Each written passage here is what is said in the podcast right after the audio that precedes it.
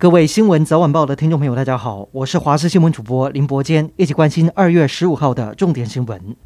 今天是元宵节，也意味着春节进入尾声。指挥中心宣布，春节专案做适度的松绑，包括原先禁止的宗教绕境与选举活动都陆续解禁。而今天本土新增五例确诊，其中有一例是桃园机场的航警，感染源不明。而今天也首次出现 Omicron 死亡个案。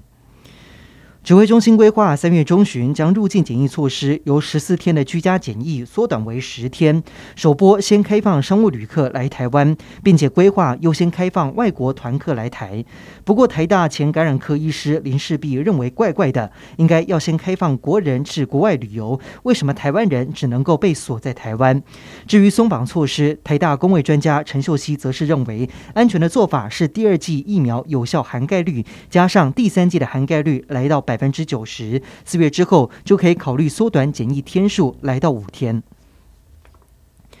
台中无栖渔港发生火烧船意外，在早上十点左右，一艘宜兰来的渔船准备停靠无栖渔港，船身引擎突然起火，一度从中间延烧到船尾，火势越烧越猛。港边还停放许多的船只，台中港务消防队获报，立刻派员到场救火。台中港务消防队出动了三十多名的人力，就连海巡也加入支援救火。但是由于这艘船载了六千公升的柴油，为了避免污染海洋，也增加救援的困难度。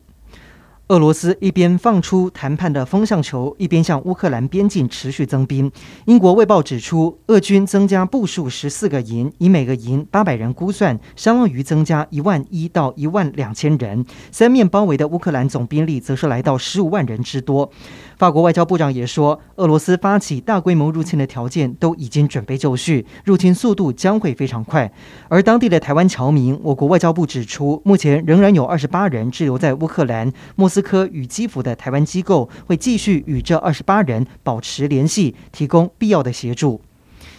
法国将在四月进行总统大选第一轮投票。法国共产党推出的候选人鲁塞十四号接受法国电视五台知名政论节目专访时表示，台湾是中国的一部分，应该像香港一样遵守一国两制。然而，这番言论在网络上引起广泛的关注。我国外交部也出面驳斥鲁塞，说这样子严重认知错误，感到强烈的遗憾，并且强调两岸互不隶属，台湾人民无法接受一国两制。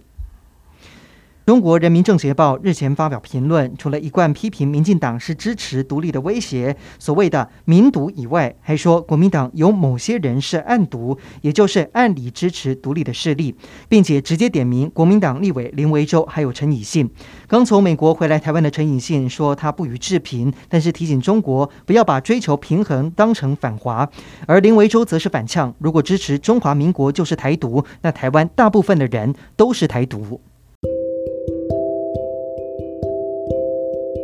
以上就是这一节的新闻内容，感谢您的收听，我们再会。